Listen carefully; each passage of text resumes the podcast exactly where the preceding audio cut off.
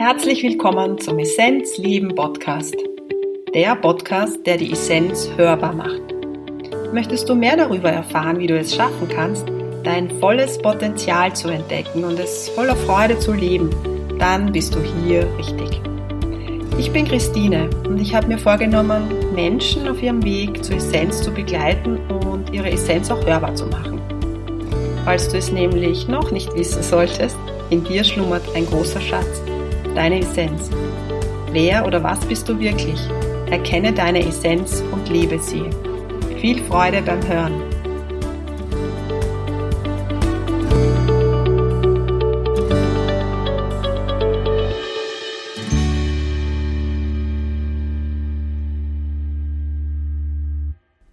Wie immer freue ich mich, dass du dabei bist. Die Essenz hörbar, der Essenzleben Podcast es wird wieder ganz viel Interviews geben. Dort geht meine Freude sehr stark hin. Ich fühle, das darf jetzt wieder sein, mehr Gäste einzuladen und den Spirit, der sich in so einem Gespräch aufbaut, mit euch zu teilen.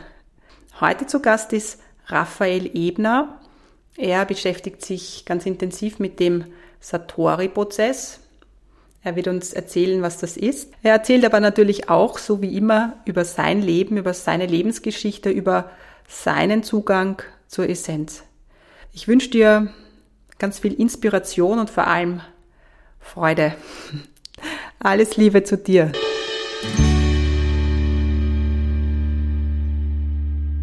Lieber Raphael, herzlich willkommen im Essenzleben Podcast.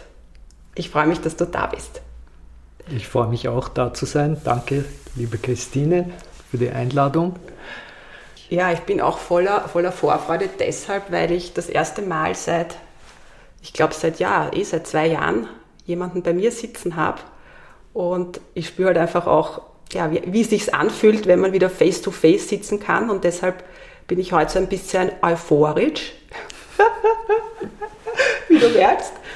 Raphael, ich erzähle am Anfang immer so was mich, was mich zieht oder was mich zu meinen Gästen hinzieht oder was ich spüre. Ja? Also ich gehe ja nicht auf die Suche und sage so, jetzt brauche ich einen neuen Interviewgast, sondern das kommt. Und da gehe ich in Resonanz und spüre, okay, der hat was zu bieten. Und bei dir war es so, dass ich, ich habe es auf Facebook geschickt bekommen und von der Sabine, du mhm. weißt, kennst du ja. Unsere ja. gute Freundin Sabine. Und ähm, genau, da habe ich schon mal gespürt, aha, dass, äh, da ist etwas, was mich anzieht, so einfach. Und dann wollte ich eigentlich mitmachen ähm, bei deinem Projekt oder beim Satori-Prozess, das du auch machst, das werden wir später auch erklären. Und ich habe gespürt, da ist jemand, der sich ganz intensiv in seinem Leben schon mit der Essenz beschäftigt hat. Also ich spreche immer von der Essenz, das war so ein Wort, das gekommen ist, wie auch immer man das beschreibt, nennt man es Licht oder Quelle oder höre selbst oder whatever. Und das war mit der Grund, warum wir heute da sitzen und uns freuen, dass wir einfach plaudern dürfen und uns ja eigentlich wahrscheinlich in erster Linie mit der Essenz beschäftigen. Meine erste Frage an dich ist, ich habe Satori-Prozess überhaupt nicht gekannt, es hat mir gar nichts gesagt und ich glaube, dass viele gar nicht wissen, was es ist. Magst du mal erklären, was ähm, Satori-Prozess ist, was das kann. Was es ist, was es kann. Gut, ich werde es versuchen. Ähm, ich sage deswegen, ich werde es versuchen, weil wir da ein Thema anschneiden beim Satori-Prozess, das sehr komplex ist und das auch teilweise abstrakt, äh, abstrakte Dinge umfasst. Das Satori-Prozess ist entstanden in seinem Ursprung als Enlightenment Intensive. In den 60er Jahren hat ein Mann namens Charles Burner das entwickelt. Äh, der hat sich intensivst beschäftigt mit der Suche nach Erleuchtung. Damals war Erleuchtung das, das Megathema, der Mega-Hype. Ja. Erleuchtung in diesem Klima von Bewusstseinserweiterung Ende der 60er Jahre äh, in den verschiedensten Formen und, mhm. und Experimenten mit äh, wilden Selbsterfahrungsgruppen, mit LSD, also auch mit richtig exzessiv. Atmen, mit Der Charles Burner war aber, glaube ich, nicht, ich kenne ihn nicht genau, war, kam von einer anderen Seite. Ich rede jetzt nur von der Gesamtenergie, mhm. von, von, von dieser kollektiven Durchbruchsstimmung, ja, die, glaube ich, den Nährboden gebildet hat. Und der hat eben diesen Prozess, äh, diesen genialen Prozess erfunden, der dann später zum Satori-Prozess wurde. Die Grundlagen sind die gleichen. Es handelt sich um eine Kommunikationsmeditation, die nicht äh, alleine und in Stille durchgeführt wird, sondern in, einem, in einer Paarsituation. Du sitzt mit einem Partner, mit einer Partnerin gegenüber und es wird kommuniziert über das Meditationsobjekt und nicht still, wie, wie wir uns das so vorstellen. Also in der Meditation, du setzt dich mhm. jetzt still hin und äh, öffnest dich für alles und, und, lasst, und, und sinkst in dein Selbst hinein, mhm. was, was auch eine Technik ist. Diese Technik unterscheidet sich davon. Du kommunizierst alles, was, dir, was gerade für dich präsent ist. Es hat eine bestimmte Alchemie, das, was gerade in dir passiert, deine innere Welt, jemanden zu kommunizieren, der dir still und aufmerksam zuhört und, und offen dir gegenüber sitzt. Und ich glaube, so im Kern ist das, äh, es gibt vieles andere rundherum ja. im Satori-Prozess, im Kern ist das ähm, das Ding, das wir machen. Und der Fokus, der uns zu unserem Selbst führen soll, zu einer direkten Erfahrung mit unserem Selbst im Satori-Prozess, ist äh, die, die Frage. Also wir arbeiten mit einer Frage und die Frage ist, wer bin ich? Hm. Wenn du den Satori-Prozess äh, beginnst, dann beginnst du mit dieser grundlegendsten aller unserer existenziellen Fragen, wer bin ich? Und verwendest deine Energie, deinen, deinen Fokus, das zu kommunizieren, was jetzt gerade zu dieser Frage bei dir resoniert, in diesem Moment. Also ich habe die Erfahrung nicht gemacht, aber ich kann jetzt nur so sagen, wie ich das so wahrnehme. Ich vermute mal, sage ich so, wenn du jemanden gegenüber sitzen hast, ich bin ein anderes Du, du bist ein anderes Ich. Ja? Es ist ja auch wie wenn du selbst dir gegenüber setzen würdest, würdest vielleicht ein bisschen, weil du vielleicht dir das erste Mal richtig zuhörst, wenn du sprichst, was du so von dir gibst. Also du lässt den Verstand sprechen und hörst vielleicht zu. Es ist ja wahrscheinlich nicht nur der Verstand, der dann spricht, oder? Ja.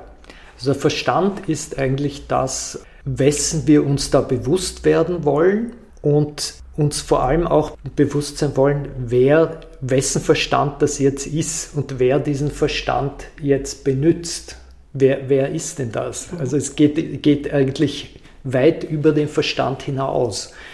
Und du hast, genau, du hast ganz recht, wenn, wenn du das verbalisierst, dann, dann kommst du so drauf, ah, hey, das, ähm, zur Frage, wer bin ich als Beispiel, kommen zunächst mal der ganze Katalog von unseren Konzepten, wer, wer wir glauben, dass wir sind. Mhm. Ah, ich bin das und ich bin ein Vater und ich bin Beruf. das und mhm. ich bin das und ich bin das wenn du das aussprichst, dann hörst du dir das selber auch zu und, und dann denkst du dir, ja, eh, aber das ist ja nicht alles. Das ist ja, das ist ja, also, also man, man kommt dann viel besser drauf, äh, man, man spürt so die Identifikation mit etwas, was, ja, okay, das ist vielleicht ein Teil von mir, aber es ist nicht alles und mhm. was bin ich als Ganzes und wo, wo ist da wirklich die Essenz, wie du sagst, wie, wie, wie komme ich zu der?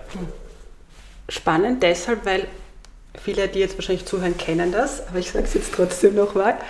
Woran es mich erinnert, ich habe die letzten, weiß ich nicht, 20 Jahre, 25 Jahre auch mit nichts anderem beschäftigt, als zu suchen, ich sage es jetzt suchen, was ich bin. Und mir hat die vedische Philosophie sehr geholfen.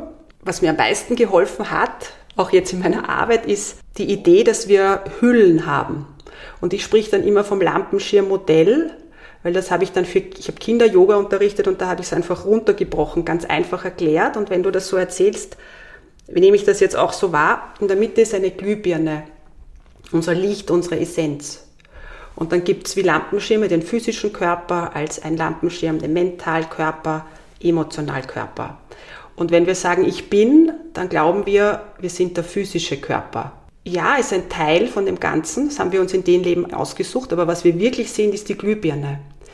Und ich glaube, ich könnte mir vorstellen, beim Satori-Prozess sprichst du die einzelnen Körper ab. Also du gehst in den physischen Körper und sagst, ich bin eine Frau, ich bin, also wie du halt ausschaust, dann Mentalkörper, was da so ist, ja, auch die Fähigkeiten, die du hast, die du mitgenommen hast aus anderen Leben, aber irgendwann wirst du draufkommen, aha, es sind nur die Lampenschirme, die sind schön, aber ohne das Licht würde er nicht leuchten. So fühlt sich's halt an, dass du irgendwann mal auch zu diesem Licht kommst. Und es gibt ja, ich also so habe ich das jetzt bei dir auf der Webseite, glaube ich, gelesen, dass man dann auch so Momente hat, wo es so erhellend ist, wo man das spürt. Magst du das erzählen, wie ja. das ist? Das, also das, das ähm, interessiert mich. Ich würde jetzt einmal sagen, die, die Gefahr dabei, das jetzt zu beschreiben, die, was da wirklich vorgeht, mhm. ist, dass wir wieder Worte verwenden und ich dass verstehe. wir wieder den Verstand verwenden. Und es passiert aber etwas, was, mhm. ähm, was uns jenseits dessen bringen soll. Und, und natürlich macht es auch Sinn, darüber zu reden, weil es eine gewisse, wieder ein, ein, Wort, das du auch, das ich bei dir auch gerne höre, Resonanz er, erzeugt. Ja? Also du, du, du, es, das spricht mich an, dass da, da ist was, da ist die Wahrheit dabei. Ja? Wir suchen nach der Wahrheit, ja? egal wie wir das jetzt formulieren und welche Bilder wir verwenden, solange wir diese Bilder nicht zu einem neuen Konzept machen, dass, dass wir das dann unser Konzept mhm. ist und, mhm. und das Satori ist mein Konzept. Mhm. Ja? Und dann sind wir wieder dort, wo, wo man, mhm. okay, also mir fällt dazu äh, zu dem Thema, das, das, das wollte ich hier auch irgendwie droppen, weil das ein Satz ist, den ich am, am supersten finde. Das ist von Lao Tse äh, im Tao Te Ching, der erste Satz, die Wahrheit kann nicht ausgesprochen werden, wenn du es äh, aussprichst, ist es nicht mehr die, die Wahrheit. Wahrheit. Mhm. Ja, also mhm. diese, diese, diese Maxime mhm. äh, ist ganz wesentlich. Mhm. Und ich glaube nicht einmal, dass man es auch nicht aussprechen kann. Es ist nicht dauerhaft. ja, es ist nicht dauerhaft. Im nächsten Moment ist es schon wieder anders. Ja. Und was einem im Satori-Prozess sehr oft begegnet sind, sind so Paradoxien, sind, sind so scheinbare Widersprüche, an denen sich unser Verstand irrsinnig verhaken kann. Erst, das muss doch entweder so sein oder so sein. Es ist doch gut oder schlecht.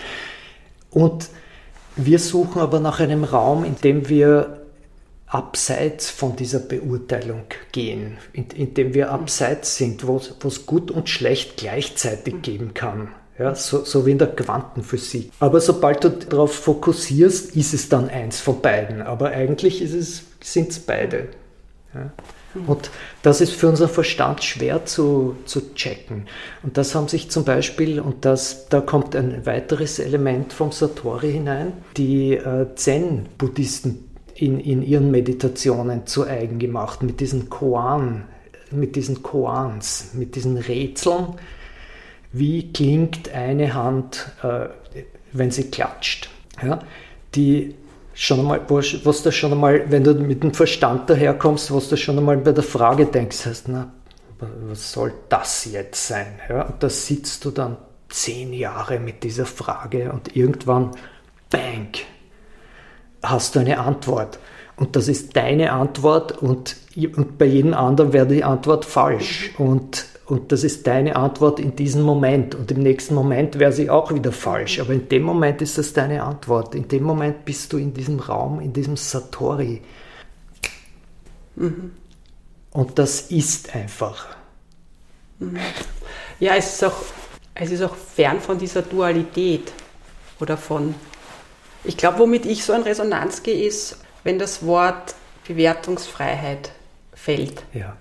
Also das ist das, was was ja auch so meinen Weg geprägt hat oder unser aller Weg, ne? weil wir wachsen auf mit gut und schlecht und ähm, sind in einem starken Leistungsmodus sehr oft drinnen. Das Gefühl des, nennen wir es Glück, ist whatever, ja. Also dieses Gefühl der Vollkommenheit erlebt man oder erlebe ich nur dort, wo ich diese Bewertungsfreiheit habe. Ja. ja? Und das ist auch etwas, was ich so im letzten Jahr sehr stark wahrgenommen habe. So, wenn ich auch im eigenen System anfange, die Teile nicht mehr zu bewerten, also selbst Angst und Liebe nicht mehr so zu bewerten, ja, dann verändert sich etwas. Und ich habe das Gefühl, ich, wie gesagt, ich kenne dieses Gefühl des äh, Satori-Prozesses oder dieses Klickmomentes nicht, aber es fühlt sich für mich so an, als wäre dieser Raum dann eben dieser Raum der Freiheit, der, den man ja auch nicht beschreiben kann. Ich würde, entschuldige, ja? ich würde das sogar mal hinterfragen. Ich, äh, ich habe so das Gefühl, dass diesen Raum jeder kennt. Einerseits kennen wir es, bin ich mir ganz sicher, wenn ich so kleine Kinder beobachte, ja, die, äh, die also noch, noch vor ihrer Trotzphase und ihrem, äh, äh, wo sich so ein Ego bildet und so, ja, ich will das jetzt nicht und nein und so, dieses lustvolle Nein. Davor sind die so, äh, also wenn du die fragst, sag mir, wer du bist und wie, pff, da ploppt da eine Antwort heraus, die in diesem Moment genau aus diesem Raum kommt. Ja? Und äh, unsere Challenge ist halt, dass wir dann eben aus, mhm. aus, aus diesem verdichtet, dieses verdichtete Ego, aber ich glaube trotzdem, dass wir auch trotzdem, äh, ohne es vielleicht bewusst wahrzunehmen, dass wir solche Momente haben. Momente des Flows, also die kennt jeder, der, der mal eine äh, tolle Yoga-Praxis gemacht hat. Jeder Sportler, jeder, jeder, wenn du eine Skitour machst und, und mhm. eine geile Abfahrt runterfährst, wenn du so einen Moment, wo du erst nachher wieder drauf kommst, hey, wow, jetzt, jetzt habe ich eigentlich überhaupt nicht nichts gedacht. Mhm. Ja, jetzt war ich mhm. einfach leer und war der, war der, mhm. der rauschende Wind im Pulverschnee oder ich war, ich war mein Atem in der Yoga-Praxis. Und, und meine Hitze, die ich da äh, mhm. entstehen habe lassen. Und ich glaube, diese Momente, die sind, die kommen auch von, die sind auch eine Connection mit diesem Raum und, und die sind für uns stets verfügbar. Mhm. Ja. ja, das glaube ich auch. Und wenn wir ein spielendes Kind sehen, dann, dann meditiert dieses Kind eigentlich auch. Also ob wir, es gibt ja kein Wort dafür, ja. Aber das Kind ist im Grunde ist ja. bei seiner Essenz, weil es ja. ist im Kern und wir glauben halt immer gerade mit diesem Meditationsboom, ja, muss ich hinsetzen und dann Augen schließen und dann schön sitzen und so weiter. Aber ich glaube, es ist viel einfacher als wir, also, ja, ja. es ist einfach und doch nicht einfach, weil den Verstand zu beruhigen oder gibt es ja auch kein Wort dafür, ihn als nicht so wichtig zu nehmen, ist eine Lebensaufgabe für mich. Ja, so fühlt sich's an. Und dennoch ist es so einfach, weil ich glaube, bei mir gibt es zum Beispiel auch Momente, wenn ich im Garten bin oder so, oder da gibt es auch den Moment, wo ich im Leistungsmodus bin und wo ich etwas mm, nach außen, ich muss jetzt irgendwas schneiden, damit es der andere und so weiter. Das gibt es mhm. sicher im System auch noch, aber es gibt Momente, wo ich ganz mit der Pflanze bin. Ja? Und das ist ja wie eine kleine Kur, ja. Also ich sage jetzt so, es ist ja wie eine Erholung dann, wenn du nur eine, ein Äußerl hast von ja. dem Ganzen, weil es dich einfach ähm, ja, ja, entspannt. Oder ja, und ja. Christine, wie toll wäre es, wenn, wenn wir das auch ausdehnen könnten auf die Momente, wo wir komplett unpräsent sind. Ja? Das, der Zustand ist trotzdem da. Ja? Ähm, ich habe das tollste, äh, also ein, ein, ein, sehr gutes, sehr tolles Testimonial äh, auf unserer Webseite von, von einem langjährigen Teilnehmer im Satori-Prozess, der sagt, eines seiner, ich glaube in dem Sinne, eine, eine seiner, seiner tiefsten Erfahrungen ist, dass dieser Raum des Satori immer da ist. Nur ich bin oft nicht da. Ja? Mhm. Und wenn äh, wir dieses Bewusstsein auch in, der, in die ärgsten Situationen einfließen lassen können. Weil in Wirklichkeit, was, was wir oft machen, ist, ja, ich möchte gern den, den meditativen, schönen Flow-Raum haben, aber das andere möchte ich nicht haben. Mhm. Und damit sind wir wieder in der Dualität. Also in einer ganz subtilen Art und Weise spielen wir das Spiel.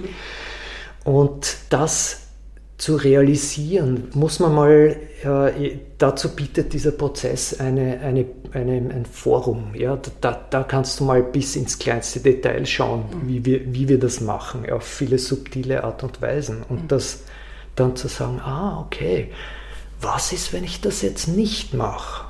Mhm. Was passiert dann? Da muss ich, die Konsequenz ist, äh, dass ich dann die Situation direkt spüren muss. Weil, weil das, äh, ich will es lieber schön haben, ist eine Vermeidungsstrategie. Das heißt, es geht in gewisser Hinsicht auch darum, sich komplett zu öffnen und seine Wertungen, unsere Wertungen sind ja nicht von irgendwoher gekommen, das sind ja Schutzmechanismen, die wir, die wir aufgebaut haben. Ja, okay, da kann ich mich dahinter sicher fühlen. Und unser Anliegen im Satori-Prozess ist eben einen sicheren Raum zu schaffen, wo du diese Defenses Schritt für. Schritt für Schritt droppen kannst und schauen, was ist jetzt wirklich los? Mhm. Mit wem sitze ich da wirklich? Mhm. Abseits von den ganzen Schleiern, die ich der Person umhänge. Wow, schöne Frau, mhm. wow, die, die, die, die Person mag ich überhaupt nicht, wow, äh, der ist sicher so oder so. Ja? plopp, die, Schleier fallen, der eine Schleier und plötzlich sitzen sich zwei menschliche Wesen gegenüber, die kommunizieren, mhm. richtig. Ja, wahrscheinlich ist es auch genau das, dass man halt anfängt, ich rede jetzt wieder von der Essenz und von meinem Lampenschirmmodell, mhm. auch wenn es ein Konzept ist, dass du dann anfängst, die Glühbirne vom anderen auch zu sehen.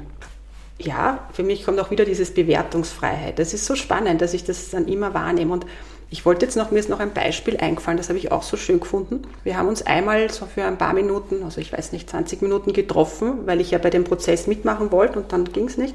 Da haben wir auch so kurz geplaudert und ich habe gesagt, ja, für mich ist es halt eine Herausforderung hier in Wien. Und äh, ich war jetzt im Waldviertel und dort war alles schön und da ist mir besser gegangen und so. Und du hast gesagt, ja, aber eigentlich soll es nicht so sein, dass wir, egal wo wir sind, also egal unter Anführungszeichen, dass wir immer diesen diesen also Glücksmoment nicht, aber dass wir trotzdem in dieser Mitte sind. Du hast andere Worte dafür verwendet. Ich würde sagen, dass wir trotzdem bei der Essenz sind. Ja, weil das ja auch alles nur Konzepte sind. Nur wenn ich unter Bäumen bin, äh, dann habe ich diese Glücksmomente. Natürlich, wenn ich bei Bäumen bin oder im Wald, ist eine andere Frequenz von den Bäumen als hier äh, in Wien im Asphalt. Ja? Also es ist eine andere Schwingung da.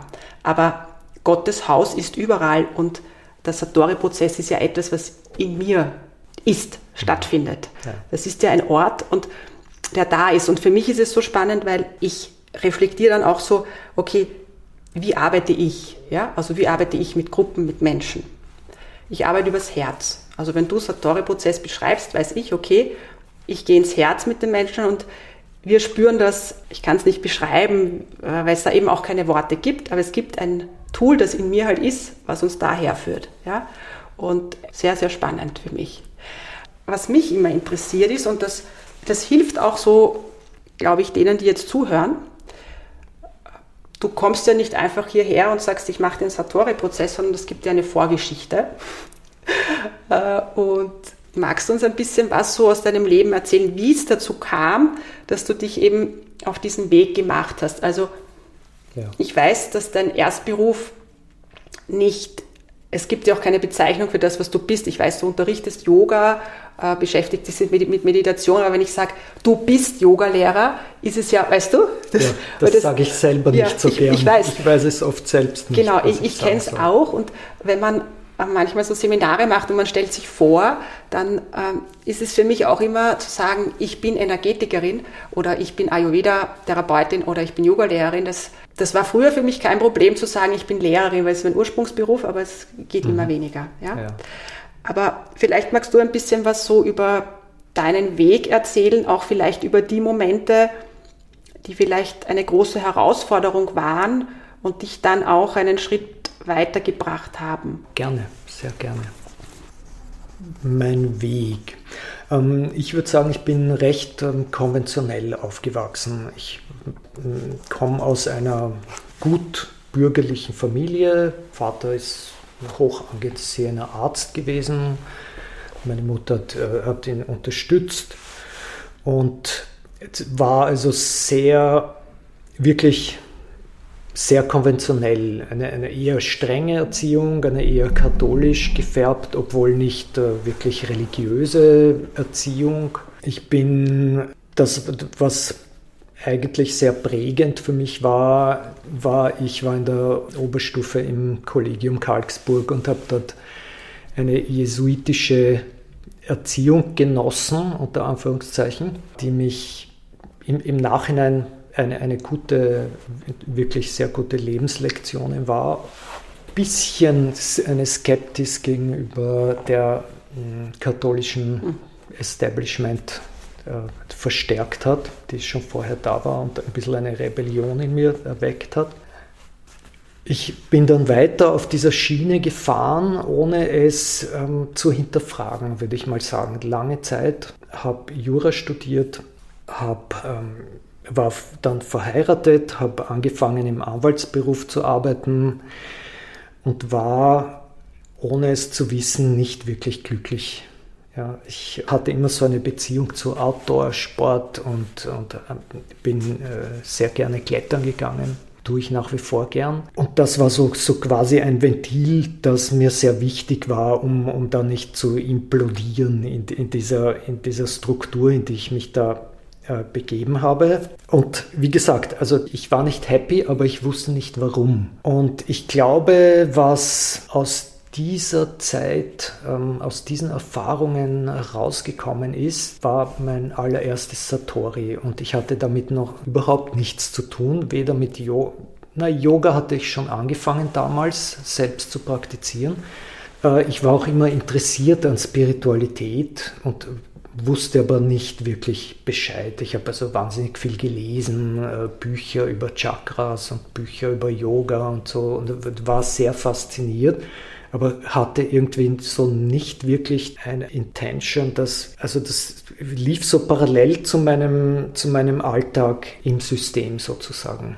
Mhm, ja. Mhm. Das, das war noch nicht äh, vereinigt mhm. irgendwie. Und ähm, also ich kann mich erinnern, das ist jetzt schon sehr lang her, dass ich irgendwann mal so diesen Gedanken hatte, muss ich das überhaupt machen? Warum mache ich das überhaupt? Und, und das war das wirklich allererste Mal, dass ich diese ganze Story, dieses ganze ähm, Ding mit, mit Studium und das Anwalt Leben quasi, und, all das. Und dieses Leben, in, dies, in das ich mich da begeben hatte, hinterfragt habe. Und diese Frage hat so, so richtig so eine Kaskade von Einsichten hervorgerufen, die, die, die so echt so wie, wie eine Lawine, die ich da losgetreten hätte in mir drinnen, mich dann so richtig rausgekickt hat aus dem. Also ich habe dann irgendwie so diesen Gedanken gehabt, hey, ich muss das eigentlich gar nicht machen. Das ist der einzige, für den ich verantwortlich bin, äh, bin eigentlich ich selber und das ist mein Leben und ich will das nicht mehr machen. Und damit habe ich den Entschluss gefasst, damit aufzuhören und auszusteigen aus meiner Anwaltstrajectory. Wie gesagt, im Nachhinein gesehen war das die erste, so, so, eine richtig tiefe Einsicht, die ich über mich hatte, so, so und auch über Selbstverantwortung, über was ich mir für meinen Lebensplan selber schuldig bin mhm. oder was ich mir, was ich mir wünsche und was ich mir erlaube in meinem Leben, mhm. Versus was ich tun muss, was man tun muss, was, was die Gesellschaft oder meine, meine Familie oder wer auch immer von mir verlangt. Mhm. Ja. Wenn du so redest, dann klingt es sehr, dass es eigentlich der relativ leicht gegangen ist. Aber ich, ich kenne viele, die jetzt genau an dem Punkt stehen. Ja? Das hat mhm. uns diese Corona-Zeit ja auch an, soll ich sagen, an Qualität gebracht, unter Anführungszeichen, dass Menschen hinterfragen, ist es, wo, was ist die Wahrheit oder äh, so. Also das, was du jetzt beschrieben hast. Aber ich glaube, es ist ein großer Schritt, eben aus dieser Sicherheit rauszugehen, weil scheinbar Sicherheit, äh, zu sagen, ich hänge jetzt den Job, einfach gib den weg und schau, was passiert. Wie bist du mit ihm umgegangen? Weißt du, was ich das meine? War, sagen wir so, ich hatte irgendwie das Glück, dass ich ein, in, in der Beziehung ein bisschen äh, langsam schwer vom Begriff war, weil, weil ich wirklich, da war ich 33 schon. Ja? Also ich habe mir äh, einigermaßen Zeit gelassen mit Durchbruch. Zeit gelassen in dem Sinn, dass ich, dass ich wirklich, während ich da drinnen war, habe ich echt versucht, dass, ja, na okay, ich meine, ah, das muss man ja so machen und ich versuche es noch einmal und, und habe mich motiviert. Im Endeffekt war, war einfach die Diskrepanz zwischen dem, wer ich ihnen bin und, und was ich da repräsentiere und was war einfach so groß, dass es mich raus explodiert hat. Und sagen wir so, das, was ich, was ich in mir selbst gefunden habe, war so stark. Ja? Das war so stark, dass ich äh, mir gedacht habe, hey, also ich gehe mit Freude Häusl putzen oder whatever. Und, aber das mache ich nicht mehr. Das war irgendwie so juicy, so richtig so, yeah, okay, mhm. let's see, schauen wir mal, wo es mich hin. Ich habe zum Glück nicht Häusl putzen müssen.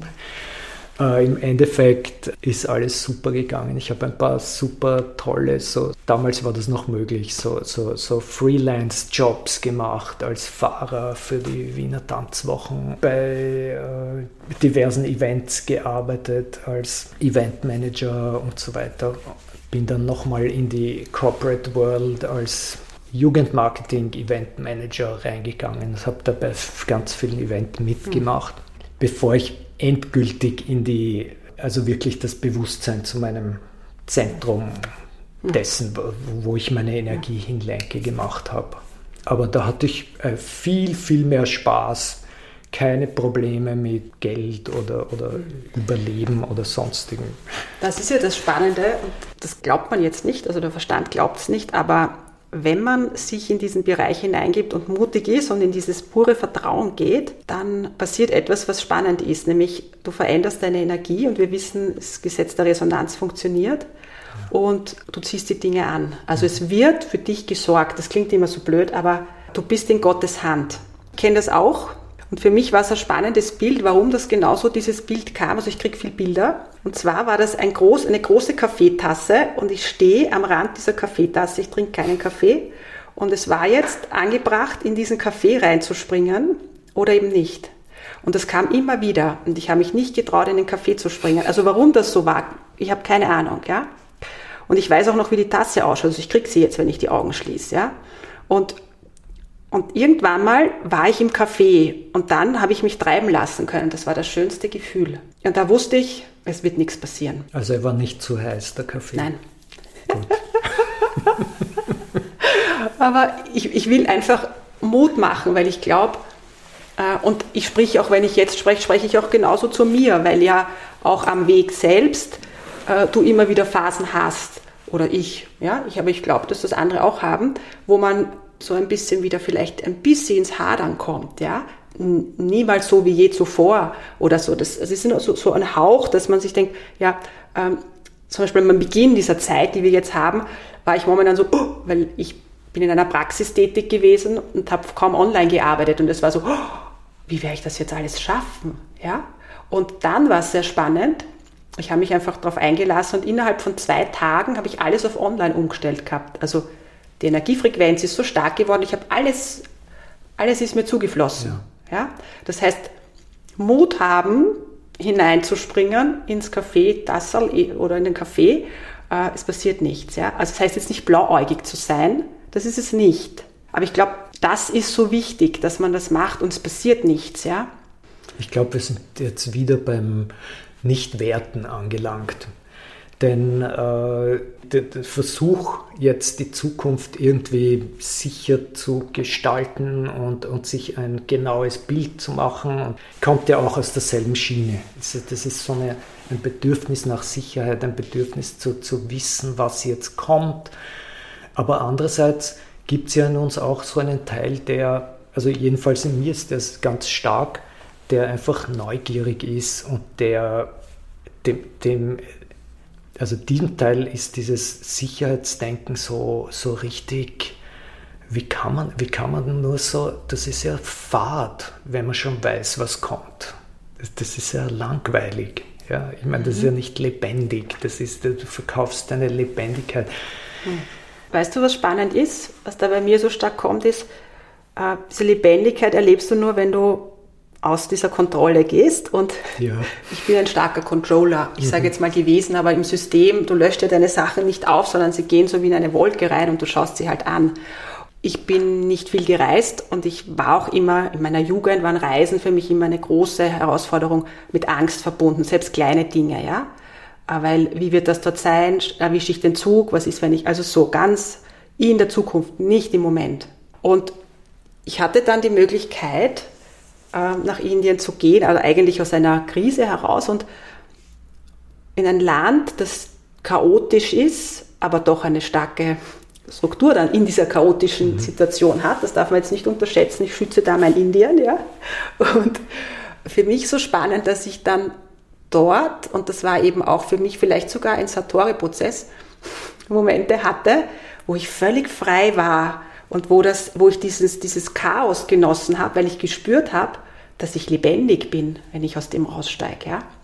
Und ich habe gerade 2016 war ich ein halbes Jahr in Indien, also zweimal drei Monate, weil man kann nicht so lang bleiben, also muss immer da ausreisen. Und ich habe da ähm, auch war völlig angstfrei und bin dort mit dem Auto mitgefahren, ohne sich anzuschnallen. Das war für mich, weil das, das in Wien, in Wien hätte ich das nie machen können. Dort war das urcool und wenn der mhm. überholt hat und kupt hat fleißig und so, dann war das für mich yeah. Ja? Und meine Frequenz hat sich dadurch verändert. Ich bin, und ich habe dort Dinge angezogen, ich habe dieses, ja, nicht von dieser Welt, weil ich ausgestiegen bin aus dem Controlling, ja. Und ja, wieder möchte ich irgendwie Mut machen, sich darauf einzulassen, weil bin so, glaube ich, ein gutes Beispiel dafür. Ich, da gibt es viele Ängste im System, die mich aber jetzt nicht mehr so triggern, ja. Mhm. Und das hat ja jeder in irgendeiner Form. Da gibt es aber einen Teil der Christine, der ganz weit weg ist von all dem. Ja. Die Essenz oder was auch immer. Ja. Und ich möchte ähm, auch noch dazu was sagen. Es ist ja auch nicht so, dass man, dass es wieder so ist, dass Kontrolle total falsch ist, ja? sondern es geht darum, ja, okay, ich meine, ich bin, bin auch das. Ja, ich kontrolliere auch gerne. Und, und ähm, das kann man ja auch integrieren. Das, das, das, mhm. ich, bin immer so, so für alles einzuladen, äh, Raum zu machen, Raum zu machen für alles, was da ist. Okay, ich meine, das Kontrollding, mhm. das Einzige, was man, was finde ich uns schadet oder nicht weiterhilft, ist es automatisch zu machen. Ja? Immer, wenn ich auf Autopilot bin und immer nur das, das Kontrollprogramm eingeschaltet habe. Und das ist meine, meine, meine Art, mit, mit allen Situationen umzugehen. Mhm. Ja? Wir wollen ja präsent, wir wollen ja präsent sein, wir wollen ja lebendig sein. Und in manchen Situationen muss man die Kontrolle bewahren. Ich meine, ich gehe klettern und manchmal muss man die Kontrolle bewahren, weil sonst fliegst du da runter. Und in manchen Fällen, auch wenn du mit Seil kletterst, kannst dich anhauen, kannst dich verletzen, kannst, äh, kann was Ärgeres passieren. Mhm. Ja? Da gehst du in eine Situation, in der du bewusst die Kontrolle übernimmst und ausübst. Mhm. Ja? Aber wenn's das, wenn das dein einzig, wenn das dein Hauptschema ist, was, was du in deiner Beziehung machst, was du mit deinen Kindern machst, was du im Sport, was du in deinem Beruf machst, dann ist irgendwas falsch, dann rennt dein Autopilot, dann, dann ist das nicht situationsadäquat mhm. oft. Mhm. Und das wollen wir, das ist also auch ein, ein Effekt, der, der mit dieser Sensibilität, mit, mit, mit einer Bewusstseinspraxis einhergeht, dass man, dass man, okay, ich meine, ich habe ein Repertoire an Tools, ja, und, und ich brauche jetzt nicht immer das, das das sicherste ist, anwenden. Ja, und das bringt mich näher zu, wer ich wirklich bin. Vielen Dank für das, für das, diese Kontrollgeschichte, also für dieses, also ich spüre, was du meinst, weil wenn wir einen Teil von uns ablehnen und sagen jetzt, dieser Widerstand, dieser äh, Widerstand, dann, dann lehnen ja auch wir einen Teil in uns ab, ja. Und this is not self-love, ja? Weißt du, was ich meine? Das ist dann wieder ein Kontrollspiel. Ja, ja, sicher weil, oh, ist es. Jetzt kontrolliere ich wieder, dann kontrollierst du deine Kontrolle. Kontrolle, ja? genau. Das genau, geht ins genau. Unendliche. Genau. Ja, aber es geht ja mit, mit anderen ähm, Themen auch, es geht ja mit der Angst auch. Ne? Genau. Wenn ich sie nicht sage, wenn ich nicht sage, okay, du gehörst halt auch in mein Boot und du gehörst auch einmal geliebt vielleicht. Ähm, und wenn ich jedes Mal in Widerstand gehe und dann kommt die Angst halt um die nächste Häuserecke mhm. wieder und gibt mir einen vollen Crash, oder? Genau. Also ich glaube, das ist etwas, man kann die Dinge auch nicht löschen oder so, ja, das, das geht nicht. Und zur Kontrolle finde ich auch so spannend, das darf man da auch nicht vergessen. ich komme ja auch schon ein bisschen vom Ayurveda. Ne? Das ist so etwas, was ich halt wahrscheinlich aus vorigen Leben auch mitnehme, ja, weil das für mich sehr, wie soll ich sagen, sehr selbstverständlich ist. Mhm. Und ich weiß nicht, wie weit du Ayurveda kennst, aber es gibt so diese drei Haupttypen oder drei Doshas. Ja? Wir sind alle sehr gemischt. Ja? Und wenn wir viel Feuerelement haben, Pitta, ja, dann, dann haben wir auch in unserer Dynamik das Feuer, das ähm, äh, hat Menschen, die viel Feuer haben, die sind sehr klar, die, die, die können die Dinge auch gut kontrollieren, die haben das, ja. Die können auch gut To-Do-Listen abarbeiten, ja, die haben ja. Und die Kontrolle hat auch eine Qualität, ja. Und wenn wir unser Pitta, unser Feuer nicht leben, dann ähm, werden wir auch nicht im Balance sein, weil unsere Doshas, ja, gehören gelebt. Das heißt, wenn du Feuer hast, oder so wie ich, bei mir ist Feuer, also Pitta und Vata. Vata ist so dieses Luftige und so weiter, ja, dieses und, ja? und wenn man das nicht, nicht leben kann, dann unterdrückt man was. Also es gehört ja auch in irgendeiner Form gelebt, ja. Also deshalb danke eben nochmal, weil ich es schön fand, wie du es jetzt beschrieben hast und ich sofort mir gedacht habe, ja, stimmt, wenn man seine, sein Dosha nicht lebt, dann unterdrückt man was und das fühlt sich nicht gut an. Ähm, Raphael, was mich noch interessiert ist, das ist eine Frage, die ich immer wieder gerne stelle. Also es gibt mehrere Fragen, so die immer wieder kommen, aber die kam gerade, weil es mein Leben auch ein bisschen bestimmt hat, weiß ich nicht, wie man sagt, oder äh, zu dem gemacht hat, was es ist, also im positiven Sinne. Braucht das Leid, um, ich sage es jetzt in deinen Worten, äh, diesen Satori-Effekt zu fühlen, oder braucht es das Leid, um auf eine andere Bewusstseinsstufe zu kommen, was für Worte man dafür verwendet. Ich hoffe, weiß, ist, aber ich mhm. weiß, ich hoffe, du weißt, was ich meine. Ja, ja, okay. ja ich, ich, ich weiß, was du meinst. Ich glaube nicht. Ich glaube nicht, dass es das Leid braucht. Das Leid braucht. Ich habe so das Gefühl, dass es eine natürliche Tendenz gibt ähm, zur Balance. Zum, ich komme jetzt wieder auf Lao Tse zurück, zum Dao, zu, zu, zu, zur zum Ausgleich im Moment. Wie, auch immer dieses Gleichgewicht in, in jedem Moment dynamisch ausschaut. Ja. Wenn man längere Zeit aus, äh, also irgendwie so, so einen Weg verfolgt oder auf einem Weg ist, der längere Zeit aus dem Gleichgewicht ist, dann wird irgendwas passieren, was es wieder ins Gleichgewicht bringt auf die eine oder andere Weise. Und das könnte man als Leid bezeichnen, als, als ähm, sagen wir, als Warnleuchte. Ja? Wenn, wenn bei deinem Auto der, der, irgendwas, was weiß ich, das Öl runtergeht langsam, dann kommt eine Warnleuchte aus. Wenn man diese Warnleuchte öfter ignoriert, dann wird es halt immer schrittweise, okay, da, da, kommt jetzt ein Schäuferl dazu und dann kommt jetzt ein Schäuferl dazu und irgendwann wird es einem bewusst und es geht in dem ganzen Spiel für mich um Bewusstsein. Wenn ich bewusst bin, wenn ich aufmerksam durchs Leben gehe, dann, dann kriege ich auch ein gutes Gespür, wo, was jetzt aus dem Gleichgewicht ist und kann das schon an seinem Ursprung gleich wieder, gleich wieder ohne, ohne radikale, größere Maßnahmen richten.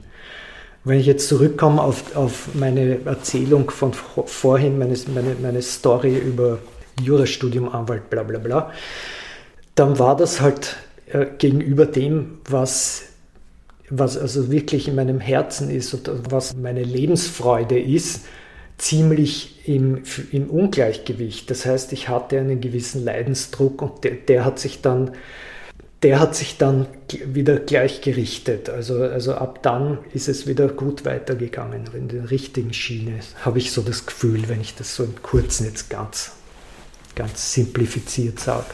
Ja, wenn du davon sprichst, dann klingt es eher sanft. Also es klingt jetzt nicht ähm, naja, das, das ist, weil es so lang her ist. Ja, ja, naja, nein, dass das, schon, dass das schon anspruchsvoll war, ja, aber es gibt da verschiedene Nuancen. Und ja. da würde ich sagen, war es jetzt nicht der, der Mega-Hammer. Ja? Also es war schon anspruchsvoll für dich. Es ist immer, wenn wir was verändern, anspruchsvoll. Ja. Ich frage deshalb, weil ich, mich, weil ich mir auch immer wieder die Frage gestellt habe, Bei mir hat es ganz viel Leid gebraucht. Und nur wenn ich diese Erfahrung nicht gehabt hätte, wäre ich nicht da, wo ich heute bin. Natürlich frage ich mich auch, wäre es sanfter gegangen, hätte ich schon früher die Signale erkannt. Genau. Ja? So. Ja. Also wahrscheinlich, es gibt ja da keine richtige oder falsche Antwort, aber vielleicht ist es so, dass es bei manchen, dass es manche brauchen, ist vielleicht auch die falsche Bezeichnung, aber bei manchen ist es vielleicht angebracht, dass, dass sie dorthin kommen. Naja, es ist wie eine, Geburt, wie eine Geburt eigentlich. Es, ja? es ist ja auch zum Beispiel so, dass es dir das jetzt in der Form und mir in der Form so, so, so eine Abweichung vom, vom Gleichgewicht auch nicht mehr passieren würde. Ja? Das heißt, das war damals, das, das war der, der erste große und je, je mehr man Energie man dem schenkt und je mehr Bewusstsein man dem schenkt, ich glaube, umso sensibler wird man mit, mit sich selber und mit, mit seinen äh, Beziehungen und mit seinem und weiß, wo die Baustellen sind und lässt sie einfach nicht zu, zu groß werden. Ich meine, es ist einfach ein, auch ein Lernprozess in unserem Leben, dass, dass wir lernen, okay, ich meine, es gibt zwei Möglichkeiten. Entweder ich schiebe das von mir her und tu so, wie wenn es jetzt nicht und irgendwann kommt der große Holzhammer. Oder ich, ich, ich löse die Situation jetzt und das ist vielleicht im Moment ähm, unangenehm und, und eine riesen Challenge, aber dann, ah, okay, ja, nachher bin ich echt froh, dass es hinter mir hm. liegt. Und dann kam, irgendwann wird man dann einfach aus, aus seiner eigenen Historie, wenn man ein paar Mal den Holzhammer hm. gekriegt hat, wird man sich denken, ah, hoppala, hoppala, hm. jetzt... Hm. Ähm ja, man, man, man schiebt es nicht auf, sondern stellt sich... Also ist jedenfalls mhm. meine Strategie. Es gibt äh, eine Frage im Satori, die heißt, was ist Leben? Ja. Und jetzt frage ich dich, was ist Leben? Das ist so ein Ding mit den, mit den Satori-Fragen. Die, haben eine, die haben eine Antwort. Ja. Die Antwort ist in Wirklichkeit äh, nur die Spitze des Eisbergs, weil es geht, wenn mich jemand fragt, was ist Leben, dann dreht sich um eine direkte Erfahrung mit Leben. Ja. Und ich, würde jetzt auch nicht einmal die, die, die, die, die, eigentliche Antwort hier mhm. spoilern, ja, weil das bringt es einfach nicht. Das ist ein Prozess, in dem man im, im Gegensatz zur Frage, äh, wer bin ich, hinausschaut, also seinen Fokus, den Fokus deiner, deines Prozesses in das richtet, was um dich herum ist, um das Leben. Ja, das Leben ohne Wertung, genauso wie alle Satori-Fragen. Was ist das Leben ohne Wertung? Was ist ähm, die Ameise, die auf deinem Weg steht und du gehst und, und ohne es zu wissen, die Katze, die über den Rasen schleicht, mhm. die Konzentrationslager, die, die Planeten, die um uns herum um die Sonne herum kreisen. Mhm. Der Zyklus von Geburt und Tod und Kompostierung und andere Lebensformen entstehen daraus. Mhm. Das, ja, die mhm. direkte Erfahrung von all dem und noch viel mehr. Mhm. Ja. Okay. Mhm. Okay, ich kriege jetzt langsam ein Gefühl dafür, es ist wieder diese Bewertungsfreiheit. Das heißt, dass dem Immer wieder. Es ist immer, immer wieder. wieder. Ja, also ich spüre es auch, wenn du sprichst, dann merke ich, okay, es geht einfach um zu schauen, aha, ah, okay, da ist jetzt die Angst, aha, da ist jetzt der Tod, ja, da ist die Lebendigkeit, ja. Also es geht um deine, deine Erfahrung damit, mhm. um deine direkte Erfahrung. Ja, also es ist nicht, äh, meine, meine Antwort ist eine hm. andere Erfahrung, die kommt aus meinem Universum, deine hm. Erfahrung kommt aus deinem Universum. Ja, wie gesagt, es ist schwierig über die, die Fragen in mhm. dieser mhm. Form zu reden, weil äh, also der Prozess auch sehr individuell ist und weil, weil man eigentlich bringt es nichts, weil man dann wieder nur im Verstand ah, ja. ist. Das Einzige, was was bringt, ist wirklich in den Prozess hineinzusteigen und mit dieser Frage zu arbeiten. Ja, das Einzige dabei ist, der, der Satori-Prozess ist, muss ich auch dazu sagen, ein bisschen eine, es ist eine Technik und die ist auch äh, in gewisser Hinsicht auch strukturiert. Das heißt, die Frage, was ist Leben, kommt, ähm, kommt auf dein Tableau sozusagen dann, wenn du die Frage, wer bin ich, gelöst hast. Ja, die Frage, wer bin ich, ist die, die grundlegende Eintrittsfrage. Und die anderen Fragen sind äh, erst dann zu bearbeiten, wenn wer bin ich, wenn, wenn das realisiert wurde. Gefühlt. Gefühlt erfahren wurde.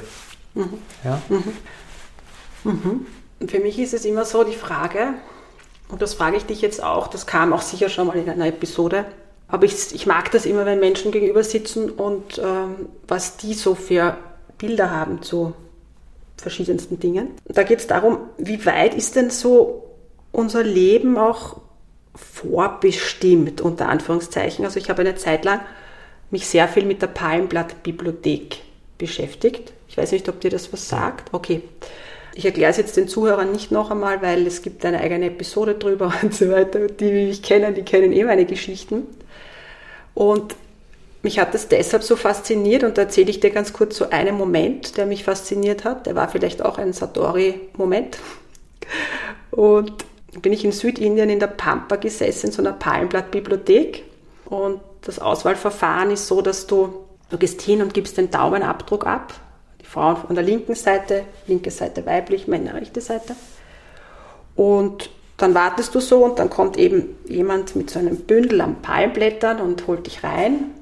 Und dann liest er die so an. Also, haben Sie eine Schwester? Ja. Haben Sie einen Bruder? Nein. Nächstes Palmblatt. Ja, und das ist ein richtiges Prozedere.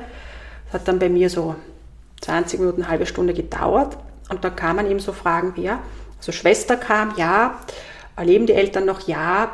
Haben sie ein Fortbewegungsmittel? Ja.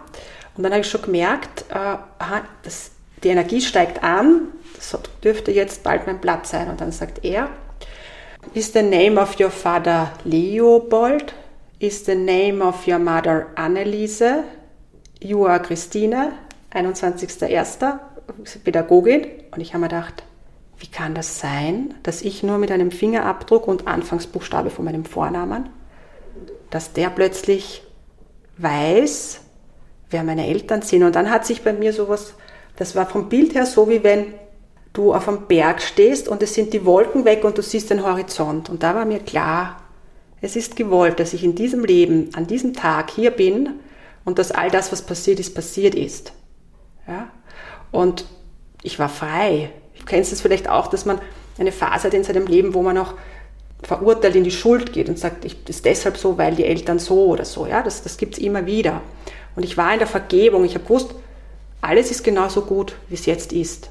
Und dann habe ich begonnen, mich für die Palmblatt-Bibliothek zu äh, interessieren, weil ich wissen wollte, wie ist es möglich, dass Rishi Seher vor tausenden von Jahren meine Lebensgeschichte auf ein Palmblatt geschrieben haben. Und dann habe ich mich natürlich auch mit, damit beschäftigt, naja, aber wenn dann alles schon auf diesem Palmblatt steht, dann wie kann ich da überhaupt noch äh, eingreifen? Ja, also so kann ich dann eigentlich den ganzen Tag nur sitzen und Om Shanti Shanti singen oder chanten und ja, so. Und jetzt ist so meine Frage an dich. Ich wollte jetzt einfach so ein bisschen ausholen, damit du auch ein bisschen spürst, um was mir geht. Inwieweit können wir unsere Lebensgeschichte mitbestimmen? Ich sage es jetzt mal so. Was meinst du? Was hast du da für eine Idee dazu? Das ist interessant. Die Frage ist ja, was, was ist diese Geschichte? Also die Geschichte, meine Story existiert in meinem Verstand. Das ist, das ist eine, etwas, was zum Teil ich nicht einmal richtig selektiv mich erinnere an gewisse Dinge in meiner Kindheit und manche erinnere ich mich nicht. Und, und aus dem mache ich dann, also da eigentlich baut mein Verstand irgendwie eine, eine Story zusammen, die dem entspricht, so wie ich mich jetzt gerade gerne sehen will. Ich weiß, was du, ich weiß, wo du. Wo, wo also, also, für ja? mich sind solche. Sachen wie Palmblattbibliothek, ähm, es, es, sind total spannend und, und, und, und ich finde das ganz toll, dass, dass in, auf unserer Welt, dass es noch Geheimnisse gibt, mhm. die, die halt Geheimnisse sind, ja, die wir noch nicht äh, analysiert, seziert, zu, zu einem äh, Hype gemacht haben, zu, zu, zu einer, einem Trend oder einer Religion gemacht haben oder sonst irgendwas, sondern die können einfach so bleiben und sagen, ich weiß nicht, keine Ahnung, mhm. ich weiß es nicht. Ich weiß.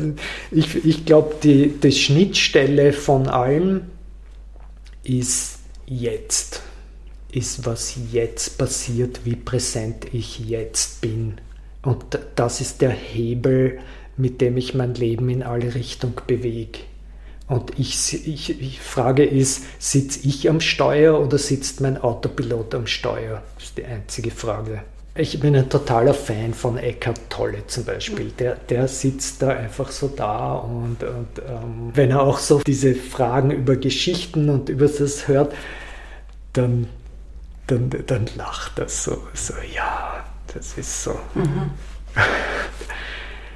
Also wie gesagt, ich, ich glaube, das kann man auch faszinierend finden und super finden. Und so, solange man das nicht wieder zu einer Story macht, die, die Palmblatt-Story draus kreiert, ja, und, und ich, ich war in der Palmblatt-Bibliothek und das dann, dann dein, der, mein Ego sich dann so nimmt und das, das ist dann ein interessantes Detail über mich, mhm. dass ich mhm. bei der Palmblatt-Bibliothek mhm. war und so, ja. Mhm.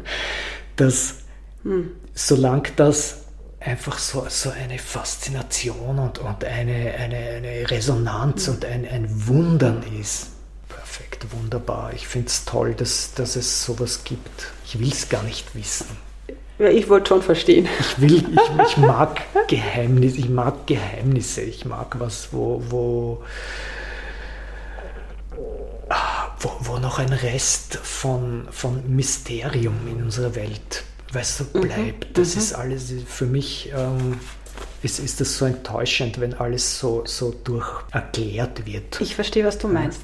Das, ja. bringt, zieht alles irgendwie ein bisschen runter von diesem faszinierenden Level. Was ich auch so schön gefunden habe, dass du dann so dieses Jetzt beschrieben hast. Also du hast gesagt, es geht ums Jetzt, ums Jetzt und alles ist also ein bisschen Geschichte, die wir so aufbauen. Und warum gehen Menschen in die Palmblatt-Bibliothek? Weil es ihnen ja um die Zukunft geht und nicht ums Jetzt.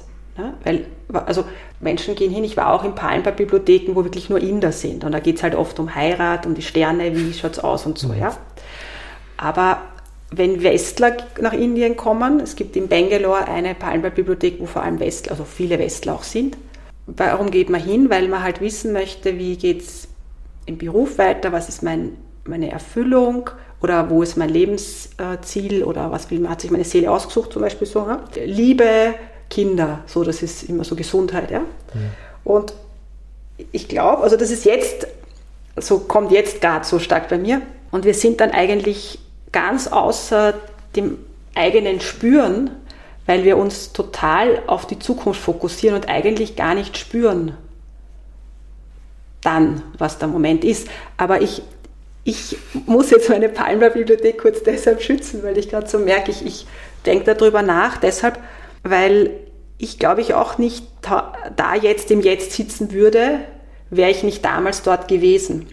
Ja, also, Definitiv. weißt du, es ist so, Vielleicht kann man es besser so beschreiben. Es gibt keinen Raum, es gibt keine Zeit, es gibt nur jetzt. Und eigentlich ist jetzt gerade meine Palmblattlesung, die findet in dem Moment gerade statt. Also das ist auch etwas, das kann ich nicht immer wahrnehmen, dieses Gefühl, aber jetzt gerade kann ich es wieder wahrnehmen, ganz kurz.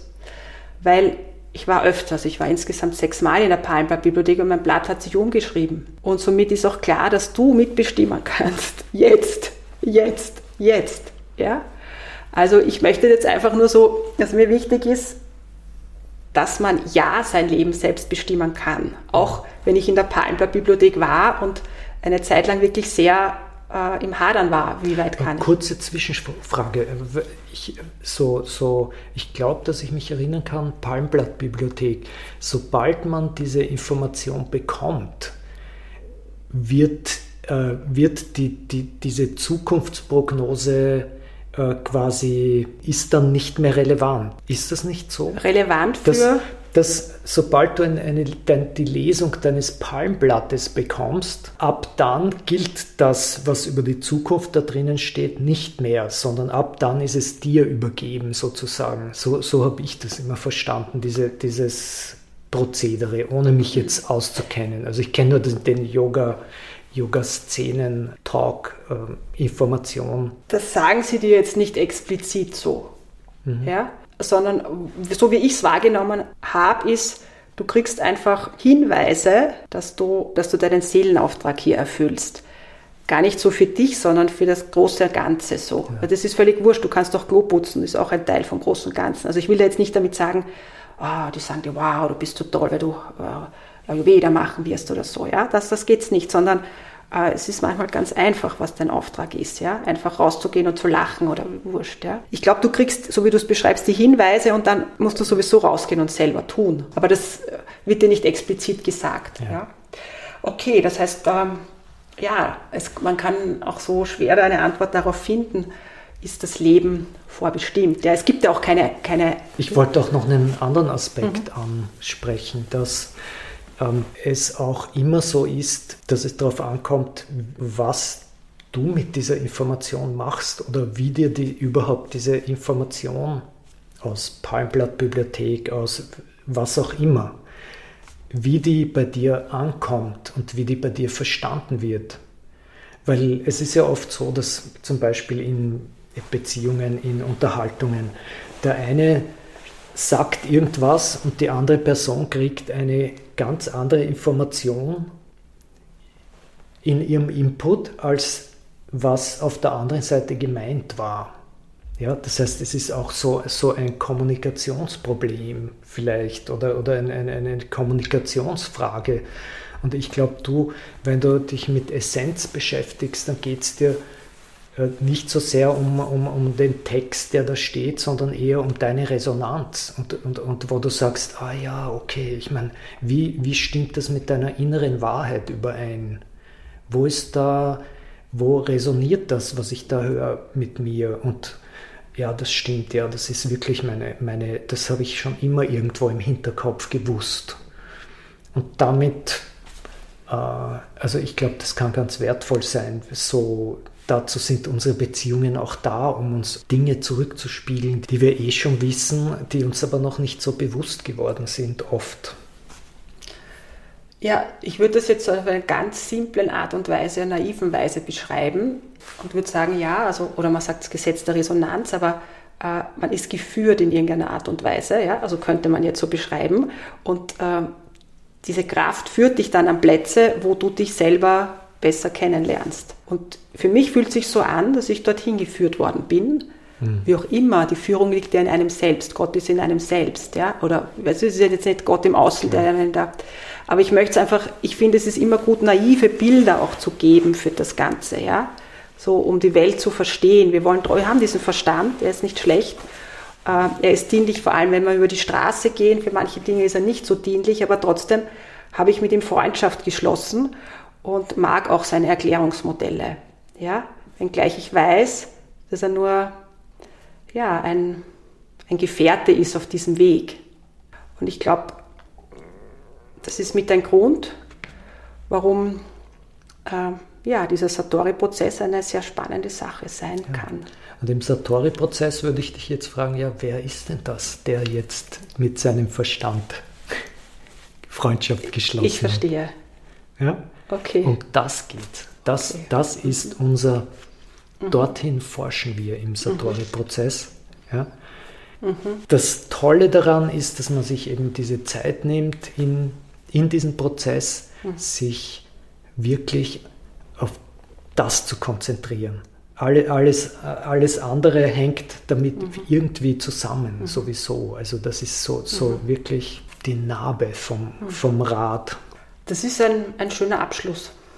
Ja. Ich finde, jetzt fühlt es sich rund an. Ja. Ich spüre das dann immer, irgendwann wird es dann rund, wo ich merke, aha, okay, jetzt habe ich da so ein schönes Bild von meinem Gegenüber. Und ich möchte noch kurz, bevor wir es wirklich schließen, also man kann bei dir Satori-Prozesse machen. Das heißt, es gibt Gruppen, wo man sich anmeldet, wo man da jederzeit einsteigen kann. Ich erkläre das mal. Satori-Prozess ursprünglich, ich, ich möchte jetzt auch, ich habe nämlich nur den, äh, den Urbegründer des Enlightenment Intensive erwähnt, äh, um zu erklären, wo das herkommt. Meine Lehrerin ist äh, Claire Soloway gewesen. Die hat eigentlich den Namen Satori-Prozess kreiert und hat diesen Enlightenment Intensive, bei dem es wirklich nur, nur, nur um Enlightenment geht, äh, etwas erweitert. Die kommt, äh, also ist eine hochrangige Psychotherapeutin gewesen, die mit also ganz tolle Arbeit äh, geleistet hat und vieles mehr und hat äh, in den Satori-Prozess erweitert um das auch eine Art therapeutisches Element, um, um auch Leb Lebensintegration leichter zu machen. Ja? Der Satori-Prozess ist ursprünglich ein fünftägiges Seminar, also sechstägiges Seminar, bei dem man fünf Tage in der Satori-Technik verbringt. Ja, das heißt, es ist eine Diadentechnik, du arbeitest mit Partner in dieser Kommunikationsmeditation, in der du immer wieder gefragt wirst, sage mir, wer du bist. Als Antwort auf diese Frage einen gewissen Zeitraum hast, fünf Minuten, um alles zu antworten, was da ist. Dann wechselst du die Rolle und fragst die Partnerin, den Partner ihre Frage. Wer, sage mir, wer du bist, sage mir, was ist Leben, etc. Es gibt noch andere Fragen. Ja? Das ab, äh, wird abgewechselt in diesem Seminar von Gehmeditationen, leichter Arbeitsmeditation und so weiter. Es ist ein abwechslungsreicher, durchgetakteter Tag. Du hast fünf Tage Zeit, um nur deine Frage zu kontemplieren und drüber zu reden und anderen zuzuhören dabei. Das ist jetzt das Original-Ding. Die Corona-Pandemie hat mir, ich habe das vor zwei Jahren übernommen, 2020, hat mir mit meinem ersten Seminar gleich einen Strich durch die Rechnung gemacht, weil ähm, ich das absagen musste wegen Corona. Die zweite Gruppe konnte stattfinden, alle anderen Gruppen musste ich dann wieder absagen. Letzten Sommer musste ich im letzten Moment meine Teilnahme absagen, weil, weil äh, auch wegen Corona-Infektion ich zu dem Seminar persönlich nicht hingehen konnte. Jetzt konnte ich nur online.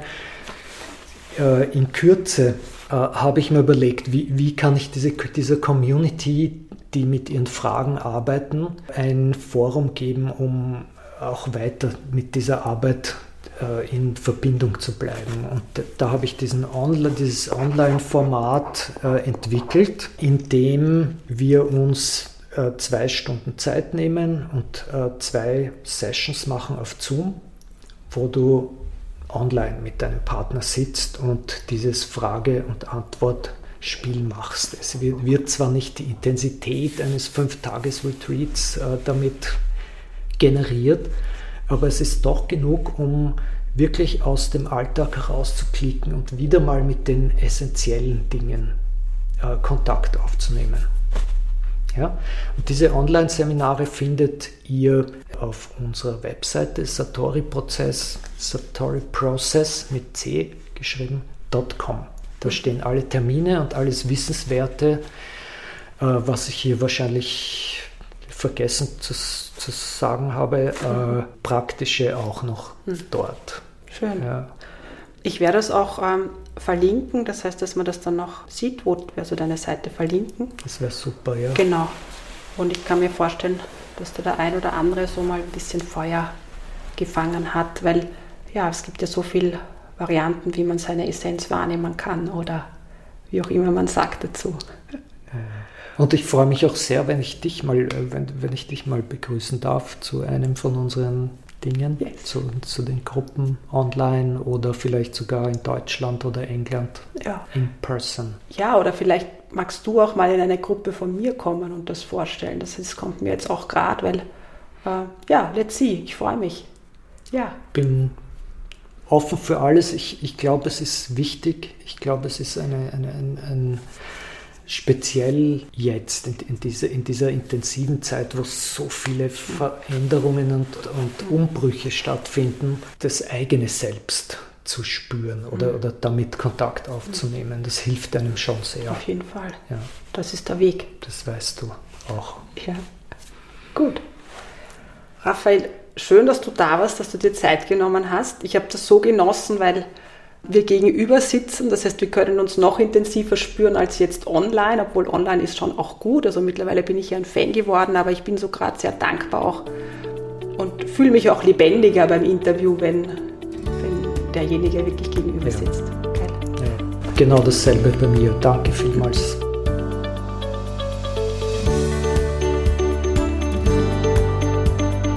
Die Essenz hörbar gibt es alle zwei Wochen freitags für dich. Und falls du dich gerufen fühlst, mehr Inspiration brauchst, es gibt jetzt auch einen Essenzleben Telegram-Kanal, den ich regelmäßig bespiele, wo ich Impulse gebe, wo ich auch den Podcast verlinke, auch zu meinen Kursen verlinke. Also, findest auf Telegram unter Essenzleben den Kanal. Alles Liebe, ich freue mich, wenn du ihn abonnierst wunderschöne Zeit.